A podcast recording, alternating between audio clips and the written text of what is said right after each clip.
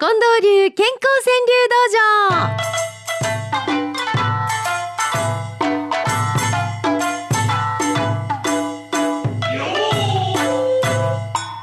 さて参りましょう。近藤流健康川柳道場でございます。まずは夏野菜の女さんからいきましょうか。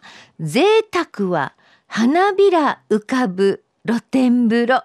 うわそら贅沢だわね。あの花びらでちょっとなんかあの自分の体の一部を隠したりなんかしてははは朝から何を言ってるんでしょうか。贅沢は花びら浮かぶ露天風呂。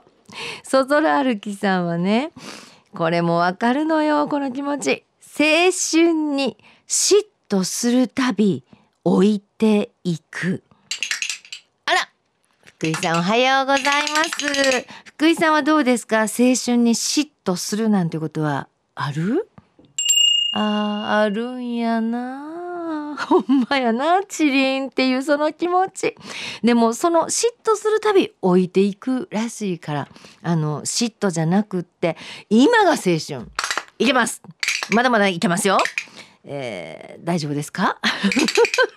青春に嫉妬するたび置いていく。ね深い一個いただきました。のほほん母ちゃんもこれも深いのよ。運命をどんと引き受け空仰ぐ。いやこれは立派やな。のほほん母ちゃんがその大空仰いでドドーンとすっくと立っているという姿が浮かびますね。運命をどんと引き受け空仰ぐ。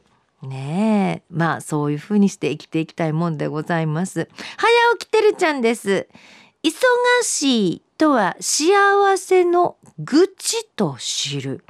はい忙しい。はい忙しい。せやけど忙しいって思えるっていうことはありがたいことかもしれませんね。ほんまにね。忙しいとは幸せの愚痴と知る。この幸せについてはね天王寺のおばあちゃんがこんな一句をくれた反応幸せの敷居を低くして暮らす。正解やんね。もう福井さんの敷居なんか低い低いね。私も相当低くなってるんですけども皆さんの敷居はどのあたりでしょうかね、えー私はこうやって土曜日の朝幸せの五七五で喋らしてもうてたらもう幸せ。福井さんどう？その一泊置いたままどういう意味なんやほんまに。さあ行きますよ。マサ様です。マサ様も幸せについていく。幸せがもういいよって呼んでいる。まだかな？ねもういいよって。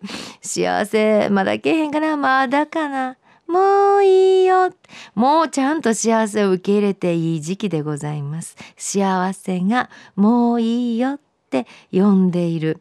うーん私にはその声が聞こえないんだな。もういいよの声。もっとはっきりと聞かせてくれ。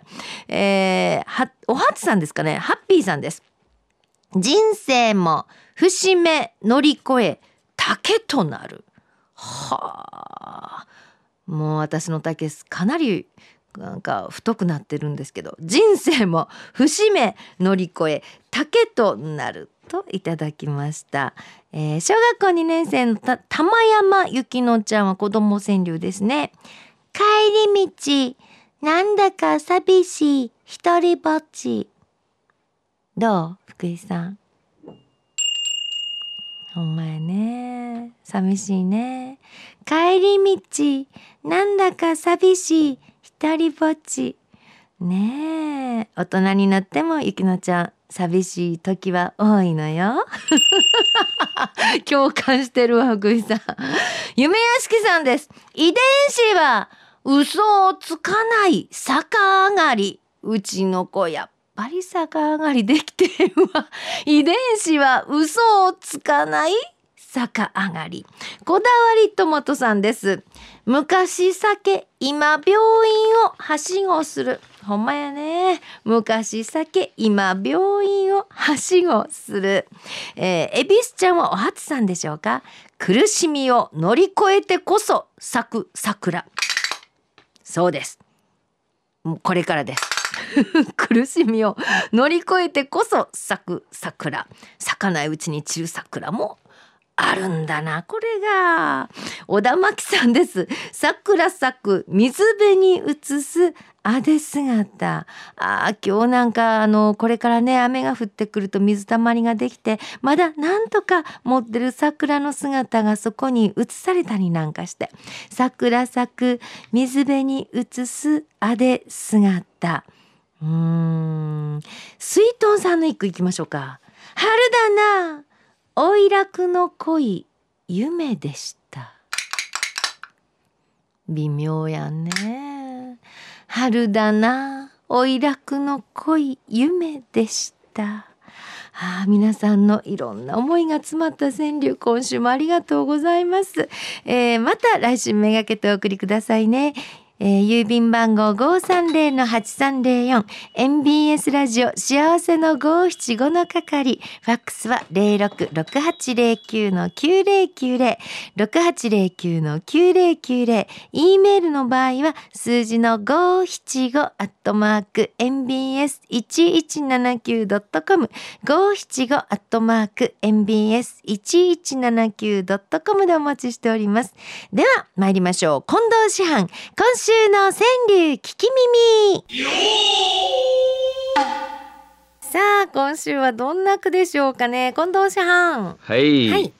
えー神戸市中央区のひなしょうさん。幸せは心次第と笑顔よねっていうね。幸せは心次第と笑顔ようね、ん。その笑顔っていうことで僕はもうこの間ずっとあの桜を去年はあんまり桜を見たっていう記憶ないんだけど、あうん、今年はずっと桜を見てました。ではい。桜って、あの椿なんて今咲いてますけど、ええ。椿の花って横向いたり上向いたり斜め向いたりしてますけどね。うん。あの桜はあのやっぱり軸が細いですから花が咲くとやっぱり少し垂れ気味になって全部咲いてる桜がこっちを見るわけですよねこっ。ちね下の方、ねえ自分の方見てくれるんですね見てるんですね。ほんで春風が吹くとこうその見てる花びらが笑ってるように見えるんです。わーっと笑ってるように。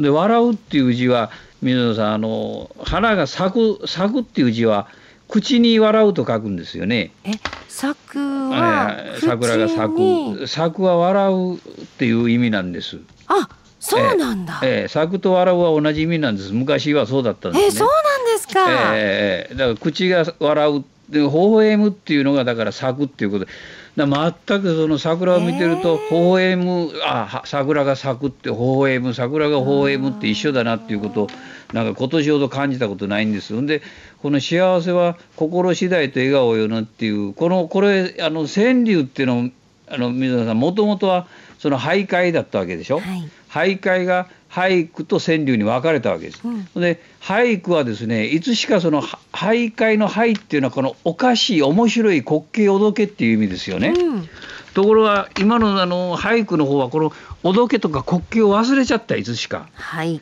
残ったのは川柳はしかししっかりねやっぱり僕どっかね心次第と笑顔よねっていうのがこれ川柳の世界だと思うんです。ましてや幸せの五七五っていうのはまさにここにあるわけで。本当えーあのやっぱ川柳っていうのはどっか面白いどっかおどけてるなどっか滑稽だよなっていうものがやっぱり川柳もともと俳諧から生まれた俳句が忘れたそれだけど川柳には残ってるというこの俳ですね。うんうん、なんかそういうものをこの一句に感じました。だからはい。笑顔を呼び起こさせてくれる、くくっと笑わせてくれる川柳っていうのと、うん。あの幸せっていう、はい。つまり幸せの五七五っていうのは、はい。あのほんまに言えてみようというかそうです。自分らで言うのもなんですけど、ええそういうもんやったんですねそういうもんやったんです。川柳そのものが。うんうんそうです。ですからもうこの心次第っていうのもちょっと憎いところでね。ねうん、なんかそう思います。